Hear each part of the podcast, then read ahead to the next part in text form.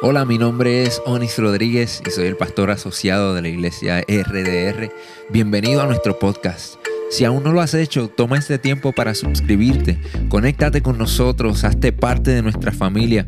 Esta es nuestra manera de invertir en ti y por eso queremos conectarnos contigo para que obtengas todos los recursos que proveemos para ti. Si ya eres parte de nuestra familia, comparte nuestro contenido con tus amigos. Estaremos actualizando este podcast todas las semanas, así que quédate conectado con nosotros y riega la voz. Esperamos que este mensaje sea de mucha bendición para tu vida. ¿Cuántos pueden darle otro aplauso a nuestro Dios? Y un aplauso a todas las personas que fueron bautizadas hoy. Bienvenidos a todos, qué bueno verlos en esta mañana. ¿Cuántos están felices de estar vivos, de estar reunidos en la casa de Dios?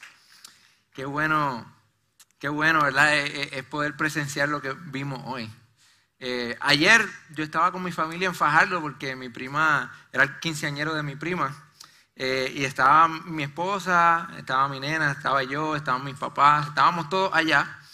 Eh, y no les voy a negar que siempre que tenemos bautismos es un fin de semana muy estrésico para mí, porque por lo menos cada cinco minutos pienso que cuando llegue el domingo y abra las puertas de la iglesia va a estar inundado.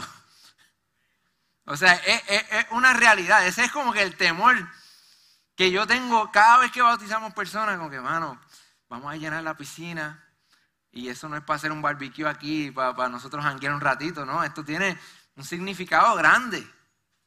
Pero llenar esta piscina de qué sé yo cuántos galones, que cuando termine el servicio seguramente todos podemos ahí este, parquear nuestros carros y lavarlos con, con el agua que sobra de aquí y tener que llenar la piscina y ponerla y, usar toda esa agua y el miedo y la presión de que se pueda derramar el agua y dañar algo en la iglesia. Y, uno se pregunta, ¿de verdad vale la pena? Y encima de todo eso, ayer eh, nuestro hermano Freddy Soto, que trabaja en mantenimiento de la iglesia, vino a terminar de, llenar la piscina y, y me llama y me dice, entre lo poco que pude entender, porque se estaba quedando sin, carga también, él me dice, mira, este, parece que la manguera se salió y hay agua y ¡pum! se cae la llamada. Y yo trato de llamarlo, no, logro conseguirlo y no puedo hacer nada, estoy en Fajardo, no voy a venir a tres horas para acá a, tratar de, hacer algo. Eh, yo sé que ellos están trabajando el asunto, pero pues imagínense la, preocupación que uno tiene y, y, se sigue preguntando uno, ¿de verdad vale la pena? Hacer esto.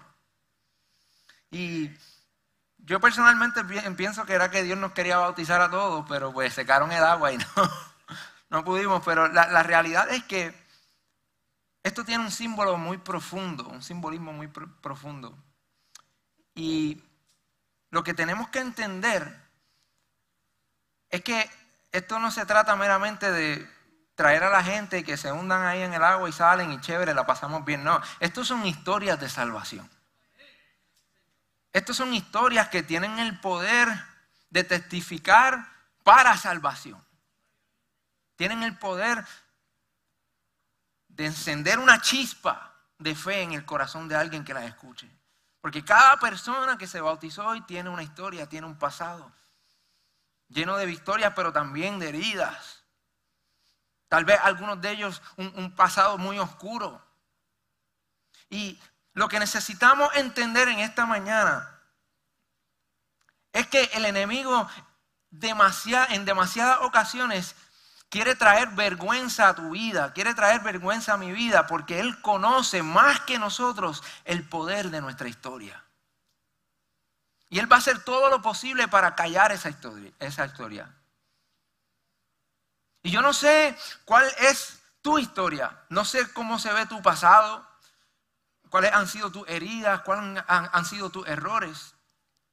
Pero de algo yo estoy seguro, y es que nuestra historia le dice al mundo que no se trata de lo bueno que nosotros somos, no se trata de lo capaces que nosotros somos, no se trata de lo diligentes que podamos ser, se trata de un Dios que todo lo puede, aun cuando nosotros no podemos. Y eso tiene poder.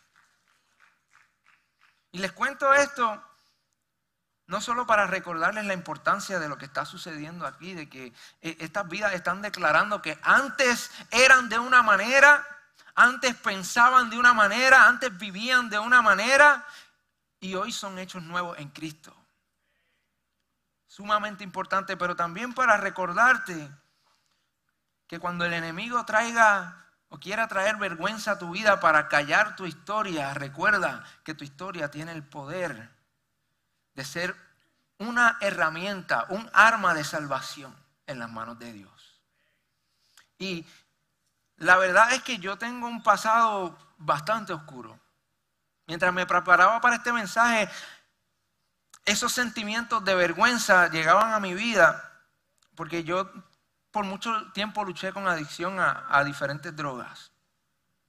Y yo no sé a cuántos les ha pasado que a veces tú sientes que estás como en un ciclo vicioso y de momento sientes que como que las cosas están mejorando, pero vuelves a, tropezar con la misma piedra. Sientes que las cosas están mejorando, pero vuelves a caer en lo mismo. Sientes que como que poco a poco estás ganando momentum, pero de momento vuelves a tropezarte con una pared y sigues como dando vueltas en el desierto, dibujando círculos en el desierto, vagando por el desierto. Estoy seguro que muchos de ustedes se pueden identificar conmigo.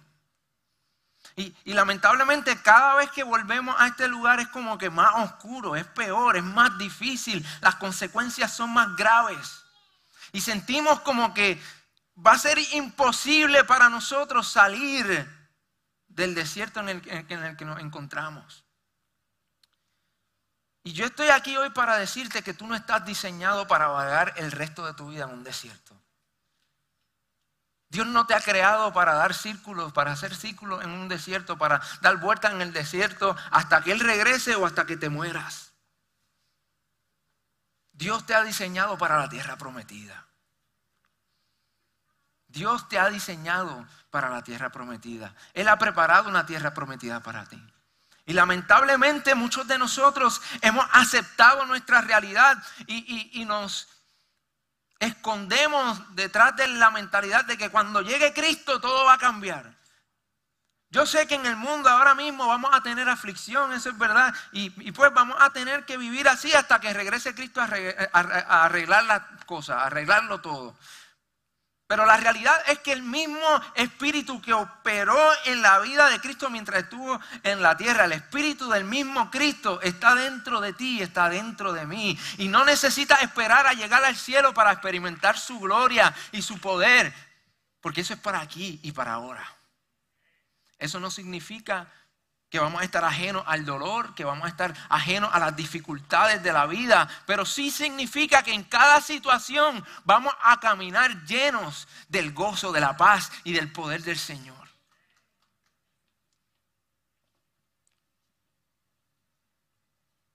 A mí, mi ciclo, las vueltas que di en el desierto, los círculos que dibujé en el desierto, casi me cuestan todo casi me cuesta mi familia, casi me cuesta hasta la vida.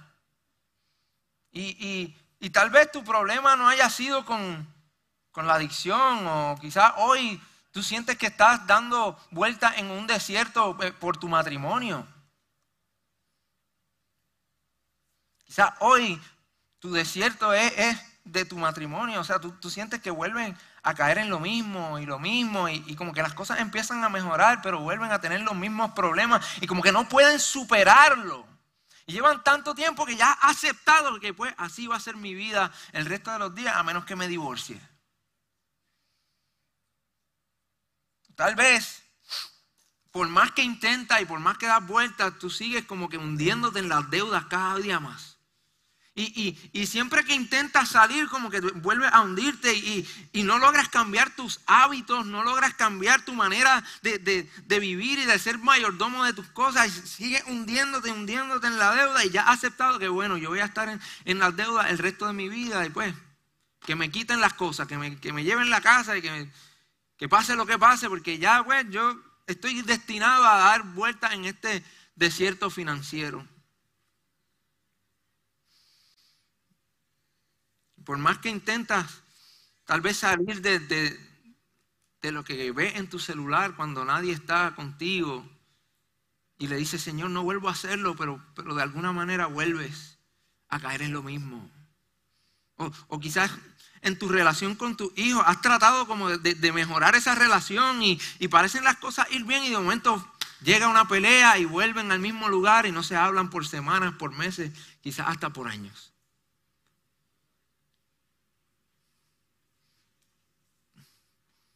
No sé cuál puede ser el desierto en el que te encuentras hoy, porque todos atravesamos desiertos. Yo lo que sí quiero que entendamos es que cuando estamos en el desierto es importante hacernos una pregunta que no es la que usualmente nos hacemos. Usualmente cuando estamos en el desierto lo que preguntamos es, Señor, ¿hasta cuándo?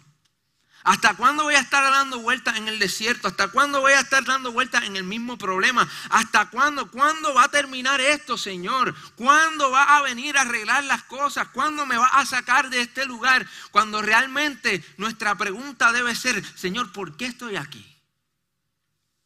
¿Por qué estoy en este desierto? Y a mí no sé si fue algo que me enseñaron de pequeño en la iglesia o no sé dónde aprendí esto, pero en mi subconsciente algo me decía como que tú, no debes preguntarle por qué a Dios. Tú no debes preguntarle por qué a Dios. De hecho, yo, a veces yo hasta lo he dicho. Pero yo creo que sí hay momentos donde se debe preguntar por qué. Donde es productivo el preguntarle, Señor, ¿por qué estoy aquí?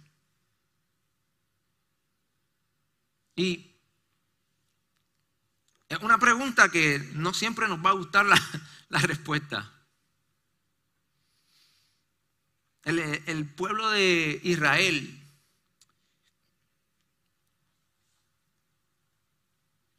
pasó mucho tiempo en el desierto. Los que conocen la historia saben que el pueblo de Israel fue esclavizado por el pueblo egipcio por 400 años y Dios los rescata, los saca del pueblo de Egipto y, los lleva, los atraviesa por el mar rojo al desierto. Y los pasa por el desierto hasta llegar a la tierra prometida. Pero cuando llegan a la tierra prometida sucede algo muy interesante.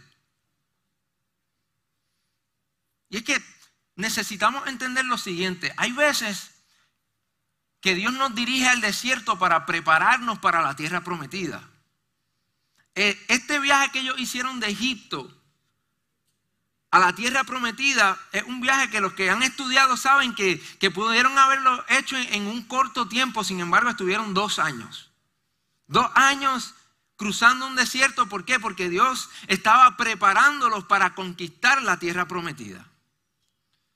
Y lo que necesitamos entender hoy es que si Dios no está pasando por un desierto, si es Él el que nos ha dirigido a la tierra prometida a través del desierto, es porque hay cosas que nosotros vamos a desarrollar en el desierto que nos van a capacitar para conquistar la tierra prometida. Hay una fortaleza, una habilidad de mantener el enfoque. Hay, hay, hay algo que uno gana en el desierto que es necesario si vas a conquistar tu tierra prometida. Y Dios los pasa por un proceso de dos años en el desierto. Estos dos años fueron una oportunidad para el pueblo de Israel a aprender a trabajar los unos con los otros, a fortalecerse, a fortalecer su confianza en Dios para que cuando llegaran a enfrentar los gigantes que les esperaba en la tierra prometida pudieran estar firmes y decir, si Dios nos pasó por el desierto, si Él nos pasó por el mar rojo, Él abrió el mar rojo para nosotros caminar en tierra seca y vimos todos los milagros y las plagas que Él le mandó a Egipto para que nosotros pudiéramos llegar aquí hoy, yo tengo la certeza que lo va a volver a hacer. El problema fue el siguiente. Cuando Moisés llega con el pueblo a la tierra prometida, le envía dos espías. Y de estos dos espías, solo dos regresan con buenas noticias. Y estos dos dicen, miren, la realidad es que la, tierra está llena de gigantes y, es, eh, tienen ciudades y, y va a ser difícil, pero nuestro Dios nos va a dar la victoria. Y es una tierra buena, es la tierra que Dios ha preparado para nosotros. Pero los otros diez dijeron, no, esto va a ser imposible.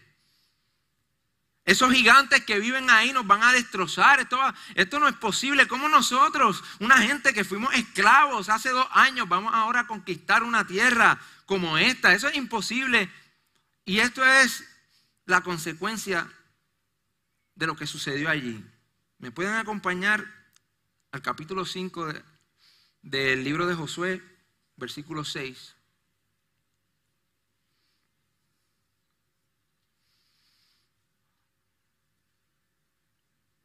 Como castigo, podemos ver eh, en la historia bíblica que Dios les dijo, ok, yo los voy a regresar al desierto, pero esta vez no van a estar cruzando el desierto, van a estar dando vueltas en el desierto.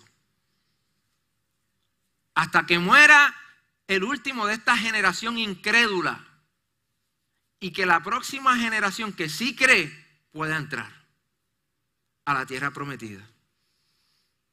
Y, y esto es lo que recuenta Josué justo antes de conquistar la tierra prometida por segunda vez. O sea, por la segunda oportunidad que tuvo. Una vez salen de los 40 años en el desierto, llegan a la tierra prometida. Esto es lo que recuenta el libro de Josué. Dice, el Señor le habría prometido a sus antepasados que les daría una tierra donde abundan la leche y la miel. Pero los israelitas que salieron de Egipto no obedecieron al Señor. Y por ello él juró que no verían esa tierra. En consecuencia, deambularon por el desierto durante 40 años hasta que murieron todos los varones de edad militar.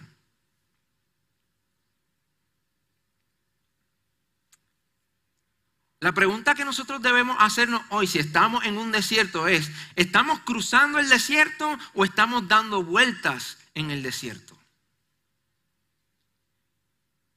Porque Dios sí nos dirige muchas veces a cruzar los desiertos. Pero a veces estamos dando vueltas en el desierto por consecuencia a nuestra falta de fe, a nuestra incredulidad, al no obedecer a nuestro Dios. Y si es cierto que nosotros vamos a conquistar esta tierra prometida, necesitamos entender que hay cosas que Dios no va a permitir que tú lleves contigo a la tierra prometida porque Él te ama. Y, Él no quiere que esas cosas dañen tu tierra prometida. Es como si ahora mismo nos fuéramos a, meter en esta piscina, pero yo vengo y estoy todo lleno de lodo, sucio, hace tres meses no me baño. ¿Qué va a suceder con esa agua cuando yo me meta ahí? Se va a poner igual de asquerosa que yo. Y hay, hay cosas que nosotros cargamos, hay cosas que nosotros aún creemos, hay maneras de pensar, hay hábitos que nosotros no podemos llevar a nuestra tierra prometida, porque la dañamos. Y no sé cuáles esos hábitos puedan ser, pero sí estoy seguro de algo. Esos hábitos esas actitudes, esas acciones, esa manera de pensar es producto de una mente esclavizada. Piénsenlo así, el pueblo fue esclavo por 400 años. 400 años y, y, el deseo de Dios era transformar su mente en el desierto para que dejaran de pensar como esclavos y comenzaran a pensar como reyes y conquistadores. Pero cuando ellos llegaron a la tierra prometida, seguían pensando como esclavos.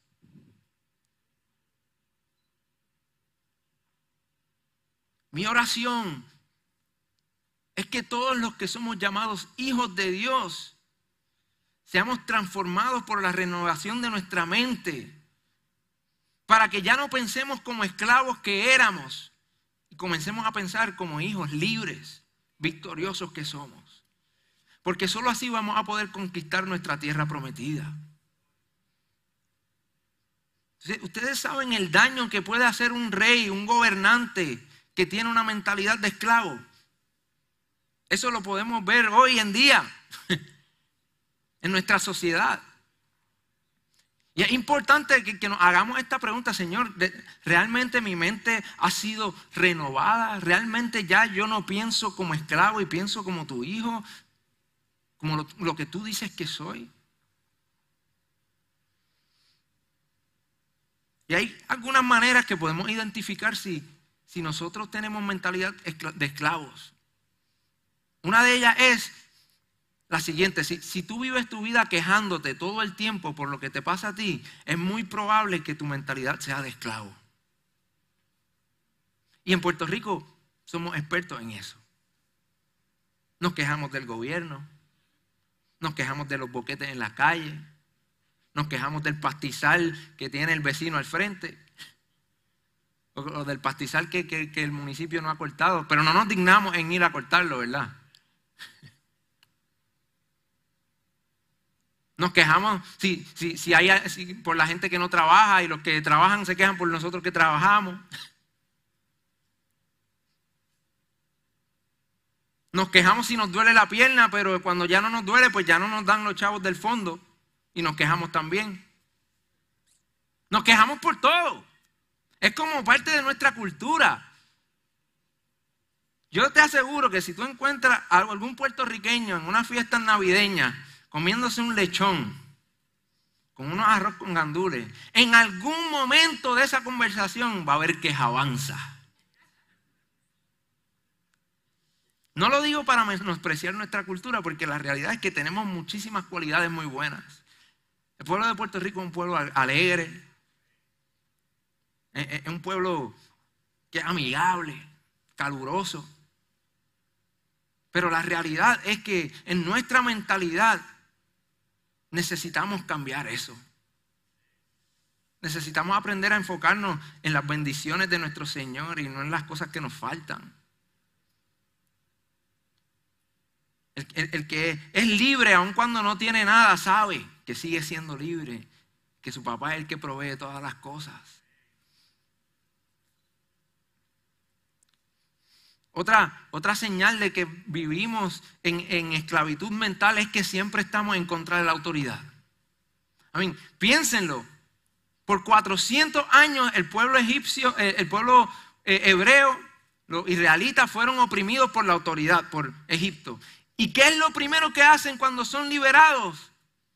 Se rebelan contra Moisés, el que estaba en autoridad. Y nosotros tenemos algo dentro de nosotros que a veces no importa dónde estemos, sea en el trabajo, sea en la misma iglesia, no importa dónde estemos, el que está en autoridad es nuestro enemigo. Y yo no estoy diciendo que si nosotros cambiamos nuestra mentalidad de esclavos a, hijos de Dios, a, seres libres, a reyes, ahora todos nuestros líderes van a, ser los mejores del mundo, no. Pero mi perspectiva y mi mentalidad va a cambiar, aún ante las peores de las circunstancias.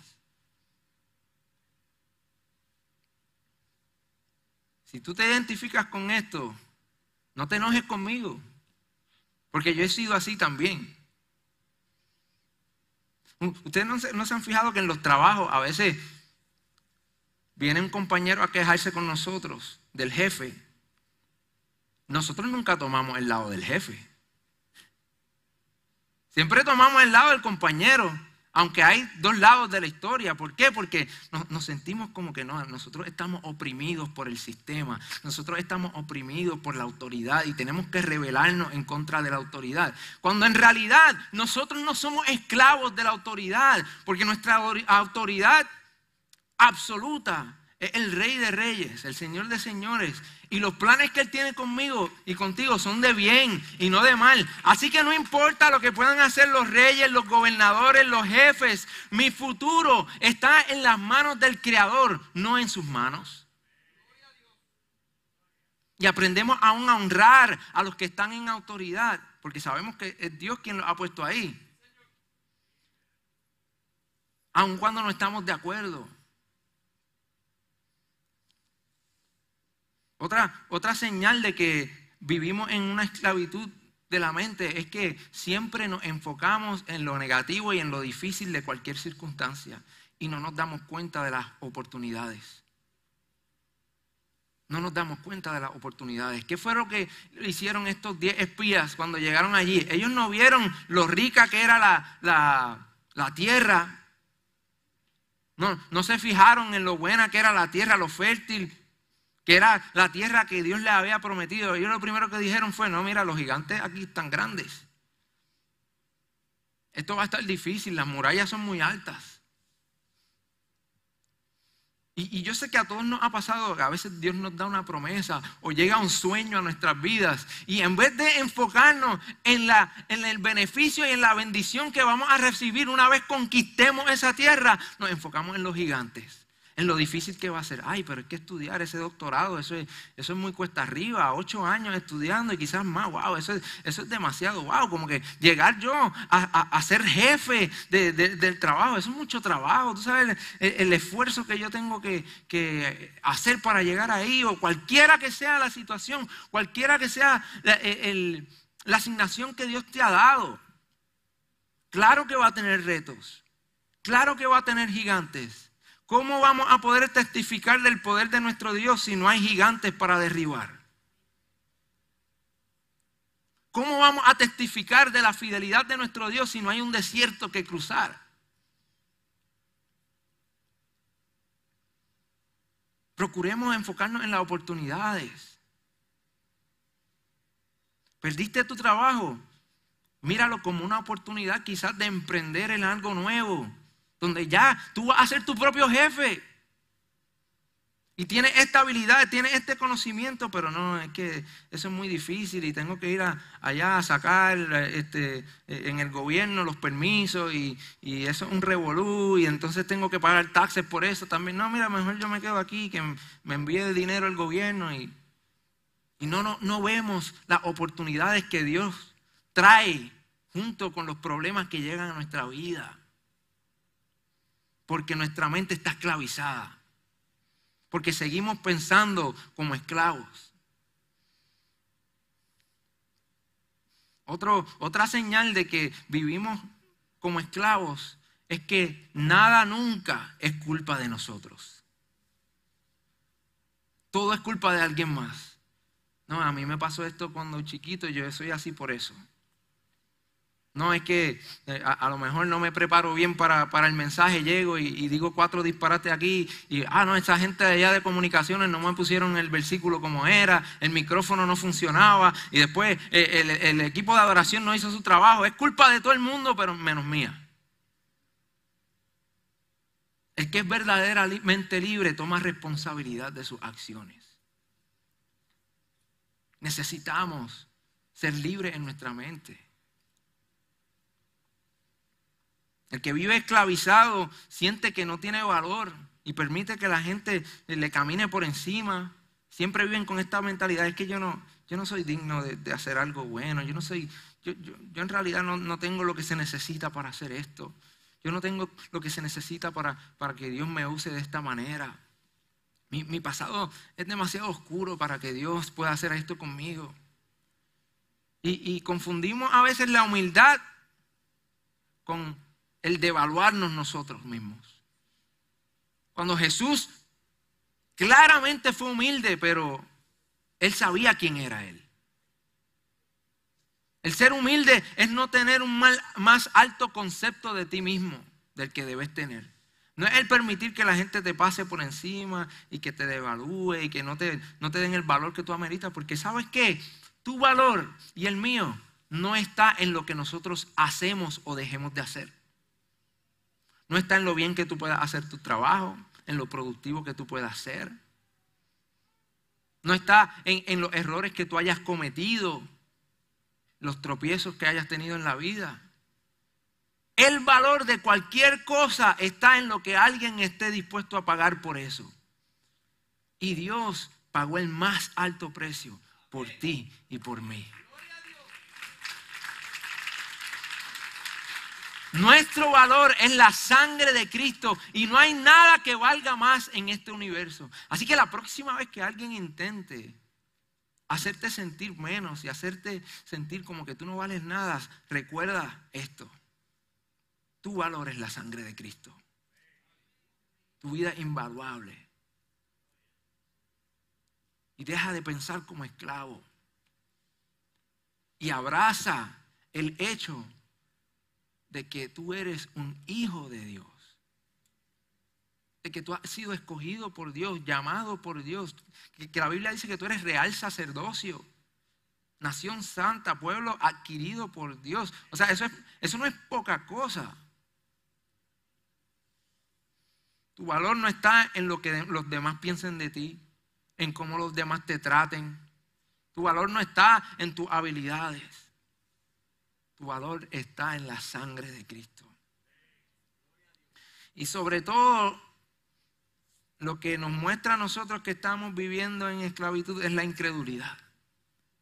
Cuando el pueblo de Dios, después de haber visto a, Dios obrar de manera sobrenatural, o sea, enviar plagas, eh, eh, hacer abrir el mar rojo, proveer en medio del desierto, ver la gloria de Dios literalmente.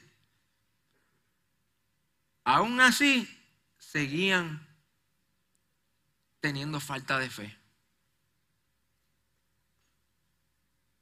Hay una diferencia entre cruzar el desierto para llegar a la tierra prometida y vagar por el desierto. Mientras sigas vagando en el desierto, es como, como tomar una prueba, un examen y seguir fallando y seguir fallando y, no, no superar eso. Nos quedamos en este ciclo hasta que estemos realmente preparados para entrar a la tierra prometida. Y yo creo que hay cinco cosas que nosotros tenemos que, que hacer para dejar de vagar por el desierto y entrar a la tierra prometida. ¿Cuántos quieren entrar a la tierra prometida? Yo quiero entrar a la tierra prometida. Lo primero es que nosotros necesitamos creer profunda y fundamentalmente que Dios es bueno. Nosotros, esto es algo tan básico que predicamos nosotros los cristianos, que Dios es bueno, pero muy pocos de nosotros realmente lo creemos. Muy pocos de nosotros eh, realmente lo decimos del corazón, a veces sale de la, de la boca para afuera eh, y, está en nuestra manera de hablar, como que, hey, ¿cómo está pues aquí en la brega? Pero pues Dios, Dios es bueno. Aquí sufriendo, pero Dios, Dios sigue siendo bueno. Aquí sigo dando vueltas en el desierto, pero Dios es bueno. Se vuelve como un amuleto de, suerte, como un dicho. Y yo creo que es porque hemos hecho de Romanos 8:28 casi una falsa doctrina basada en este versículo. Este versículo dice que todas las cosas obran para bien para aquellos que aman a Dios que han sido escogidos conforme a sus riquezas en gloria. Pero eh, eh, escúchenme bien porque no quiero que me malinterpreten. Este versículo es verdad. Pero el hecho de que tú estés dando vueltas en el desierto no significa que Dios te quiere ahí. Porque cuando Dios nos dirige al desierto, ¿para qué es? Para cruzar el desierto y llegar a la tierra prometida. Pero Dios es tan y tan bueno en tomar nuestros errores y nuestra herida y lo malo de nuestras vidas y convertirlo en algo bueno que ya nosotros hemos creído que eres el mismo Dios, provoca las cosas negativas para luego hacer algo bueno. Y le echamos la culpa a la soberanía de Dios por todo lo que nos pasa. Cuando claramente la segunda carta de Timoteo en el capítulo en el capítulo 2, versículo 4 dice que el deseo de Dios es que todo el mundo se salve. Ese es el deseo de Dios. Ahora yo, yo les pregunto, ¿todo el mundo se salva? ¿Se salva todo el mundo? No. Pero dice la Biblia que el deseo de Dios que se salven todos. Y hoy podríamos en realidad tener un estudio bíblico por meses acerca de, esta tensión de, entre la soberanía de Dios y, y, la libertad que Él nos ha dado de, tomar decisiones y las consecuencias que esas decisiones traen a nuestras vidas y del poder de Dios para tomar nuestras malas decisiones y hacerlo en algo bueno. Pero eso no significa que Dios te ha diseñado para vagar en el desierto solo para hacer de tu desierto y de tu sufrimiento algo bueno. Y por esa razón muchos de nosotros hemos dejado de creer que Dios es bueno y hemos, eh, hemos optado por pensar, bueno, pues Señor, tú eres el que me tiene aquí enfermo porque tú te vas a glorificar. Mi hermano, eso es un disparate. Bueno, Señor, tú, tú, eres, tú eres el que puede, me, has causado las cosas malas en mi vida porque pues yo sé que tú te vas a glorificar. Dios es un Dios bueno. Miren lo que dice el Salmo 100, versículo 5 dice, porque Dios es bueno, diga conmigo bueno. Y, gran, y su gran amor es eterno. Su fidelidad permanece para siempre. Yo no estoy diciendo que Dios no permita que ciertas cosas pasen. Yo no estoy diciendo que Dios nunca nos haga pasar por, por el valle de la muerte para enseñarnos a confiar en Él. Yo no estoy diciendo que no nos va a hacer cruzar desiertos, pero estoy diciendo que muchas veces estamos dando círculos en el desierto y no es culpa de Dios. Y yo necesito creer que Él es bueno porque el Dios creador del universo que es bueno, tiene un plan para mi vida y ese plan no termina en el desierto. Yo tengo que creer eso. Yo tengo que creer que Él me ha llamado a la tierra prometida. Yo tengo que creer, que creer que yo no he sido creado para vagar por el desierto el resto de mi vida. Lo primero que necesitamos hacer es creer que Dios es bueno y que Él va a cumplir sus promesas en nosotros. Segundo, necesitamos cambiar nuestra manera de pensar. Necesitamos dejar atrás esa mentalidad de esclavitud y, hacer como dijo Pablo en Romanos eh, versículo 2, capítulo 12. Dice, no se amoldeen al mundo actual, sino sean transformados mediante la renovación de su mente. Así podrán comprobar cuál es la voluntad de Dios buena, agradable y perfecta. La voluntad de Dios que es buena, agradable y perfecta. Pero ¿qué pasa?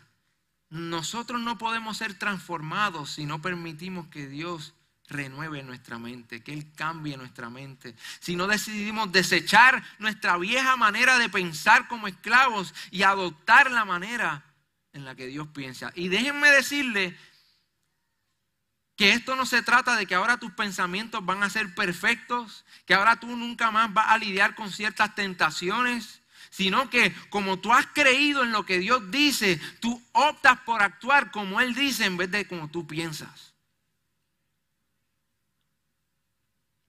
Que antes tú pensabas de una manera, bueno, esto, eh, pues yo estoy aquí y, en lo secreto consumo estas drogas y nadie se da cuenta, nadie sabe, eh, no le hago daño a nadie, nadie se tiene que enterar. Esa es la vieja manera de pensar. Pero ¿qué es lo que Dios dice? Que Él quiere hacerte libre de eso. Y en tu mente está esta lucha, pero es que yo pensaba aquí, pero yo, necesito ahora abrazar lo que Dios piensa de mí, lo como Dios piensa acerca de mi situación. No, pues este, la verdad es que nadie se da cuenta de lo que yo veo en mi celular. Eso, eso en realidad, si Dios me quisiera hacer libre de esto, me mandaba a la sierva. Si, Dios quisiera que yo fuera libre de esto, de verdad, mira, ya me hubiera casado. Y esto nadie se va a enterar, esto no le hago daño a nadie. Y Dios te está llamando a ser libre de eso. Y tú necesitas desechar tu manera de pensar y abrazar como Dios piensa. Aun cuando estés en esa, en esa lucha. Bueno, mi esposa hace meses que ella ni me mira, ya yo no siento nada por ella y esta muchacha en el trabajo ya me escribió por Facebook y yo como que sentía algo que no sentía hace mucho tiempo y pues en realidad pues eso no, nadie se va a enterar, mis hijos no se tienen que enterar, esto no le va a hacer daño a nadie, además que ella está por su lado, yo estoy por el mío y Dios te está diciendo yo tengo algo mejor para ti, yo quiero restaurar tu matrimonio, pero entonces necesitas desechar tu mentalidad de esclavo para abrazar la mentalidad de un hijo victorioso de Dios que quiere darte. Pero eso no va a suceder meramente en tu mente. Eso tiene que reflejarse en tus acciones.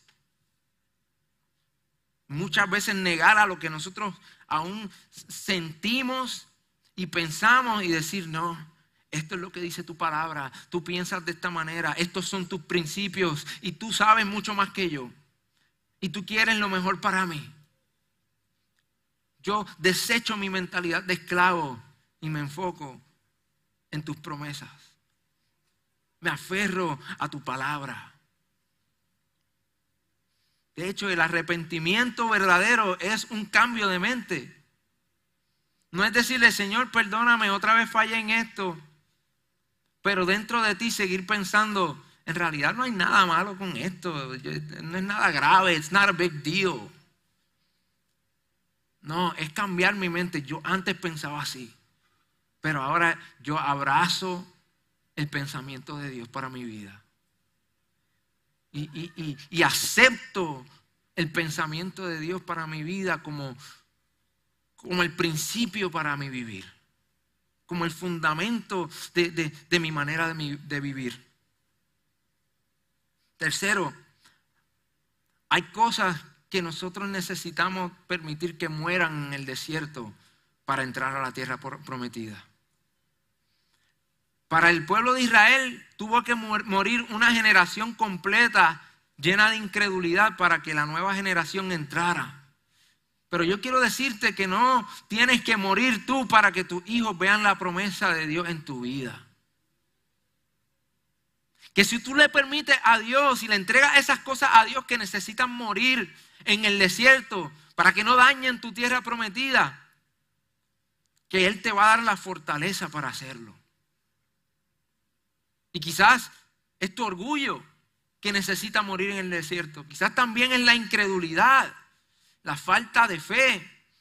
Quizás son tus inseguridades que necesitan morir en ese desierto. Tal vez es el rencor que por tanto tiempo has cargado. Y ya te has vuelto una persona tan rencorosa porque de, de, hace tiempo cargaste un rencor que se volvió en odio. Y ya tú eres de esas personas que tienen una lista negra mental. Fulana de, tal se lleva parqueando una semana en mi espacio. Check. Ahí también incluyo al jefe que no le ha dicho nada. Check. Y vives con este rencor que es imposible que entre contigo a la tierra prometida. Hay cosas que necesitan morir en nosotros en el desierto. Porque ese es el propósito del desierto. Y mientras no se cumpla el propósito del desierto en nuestras vidas, vamos a seguir dando vueltas. Necesitamos rendirnos por completo. Necesitamos obedecer a Dios aun cuando no haga sentido.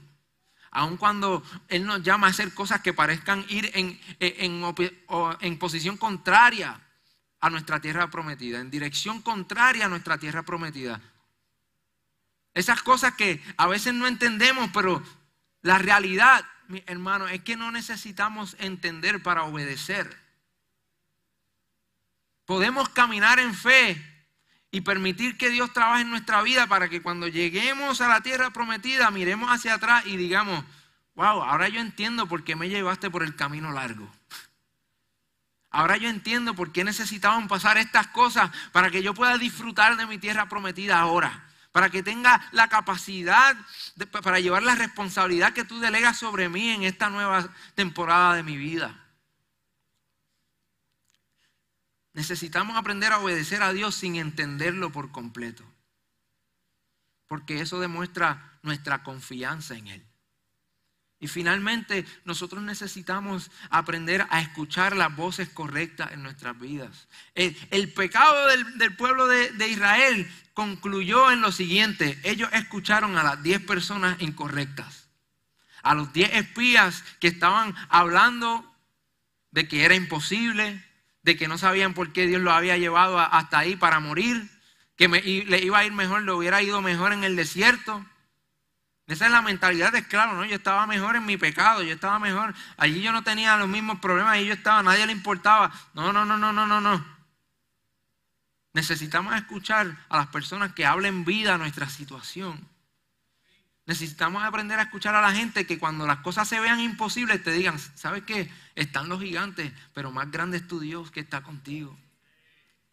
A, esas personas que, que cuando tú estés enfermo crean contigo para sanidad y no te digan, bueno, pues que se haga la voluntad de Dios. Necesitamos creer. Necesitamos creerle a la voz de Dios, aún hablando a, través de aquellos que nos rodean. Pero no todo el mundo que te habla, aunque tenga las mejores intenciones, habla por parte de Dios. Necesitamos aprender a escoger nuestras voces en, nuestra vida, las voces que, que influyen en nuestra vida. Porque mientras sigamos escuchando las voces incorrectas, vamos a seguir dando vueltas en el desierto, dibujando círculos en el desierto. Yo quiero invitarte a que te pongas de pie conmigo en esta mañana.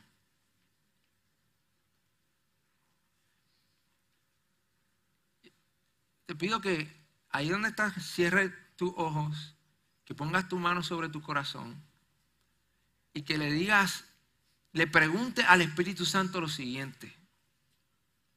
Espíritu Santo, ¿qué me estás hablando hoy? ¿Qué estás diciéndole a mi corazón hoy? Espíritu Santo, ¿qué me quieres decir? Espíritu Santo, ¿por qué estoy en el desierto en el que estoy? ¿Estoy caminando en obediencia en dirección hacia la tierra prometida? ¿O simplemente estoy vagando por el desierto, dando vueltas en el desierto, haciendo círculos en el desierto?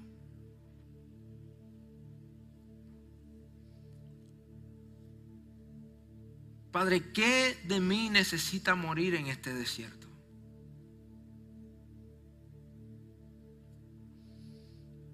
Tal vez mi orgullo no me ha permitido rendirte mis finanzas y por ende he terminado hundido en la en la cárcel financiera en la que estoy. Hundido en las deudas.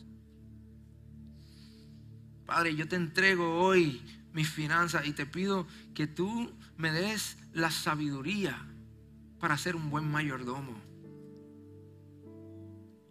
Y que, y que me puedas decir como le dijiste a tu siervo, en lo poco me has sido fiel, en lo mucho te pondré. Supiste manejar lo poco, ahora te voy a dar más.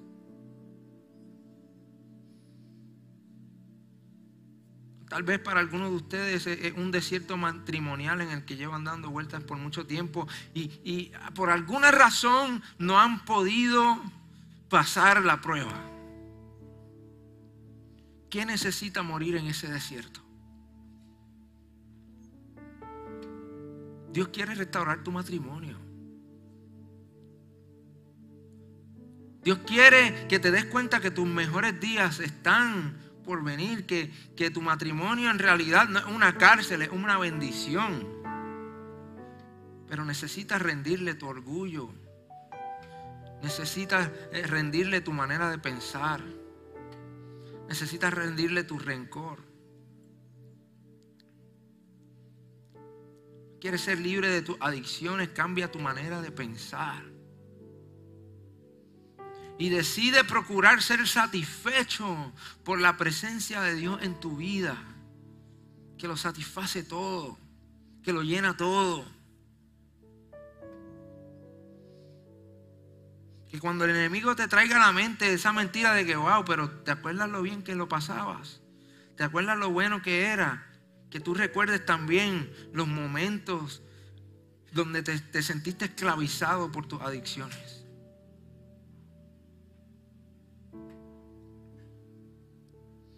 Quizás tú estás en este lugar hoy y, tu ciclo, tu desierto, tus vueltas en el desierto son muy diferentes a las de muchos de nosotros. Quizás tú siempre te has encontrado en una relación abusiva y vas de un hombre a otro, de una persona a otra y, y siempre regresas a lo mismo, sigues con estas personas que siguen como abusando de ti menospreciándote y sientes que no tienes el valor, que no, que no, que no hay valor en ti que eso es lo que mereces. No naciste para eso. No naciste para eso. Es tiempo de cerrar ese ciclo vicioso y decirle, Señor, yo voy a buscar a alguien conforme a tu corazón, no simplemente a alguien que me preste atención. No simplemente alguien que me encuentre atractivo, atractivo. Que me haga sentir por un momento como que tengo valor porque mi valor está en ti. Y no necesito otra persona para hacerme sentir que, que valgo algo porque yo tengo el valor de tu sangre. Espíritu Santo, en esta hora yo te pido que tú abraces cada persona aquí presente.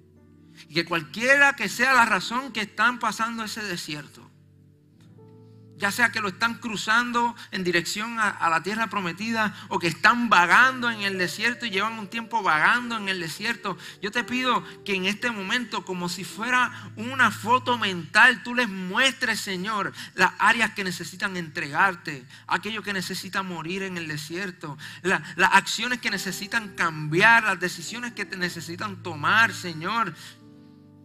Que tú renueves sus mentes a través de tu palabra en el nombre de Jesús. Gracias, Señor. Amén. Gracias por conectarte con nosotros. Si este mensaje ha sido de bendición para tu vida, te voy a pedir tres cosas. Primero, Hazte parte de nuestra familia. Suscríbete a nuestro podcast y conéctate todas las semanas con nuestro contenido. Número 2. Comparte nuestro contenido con tus amigos. Y número 3.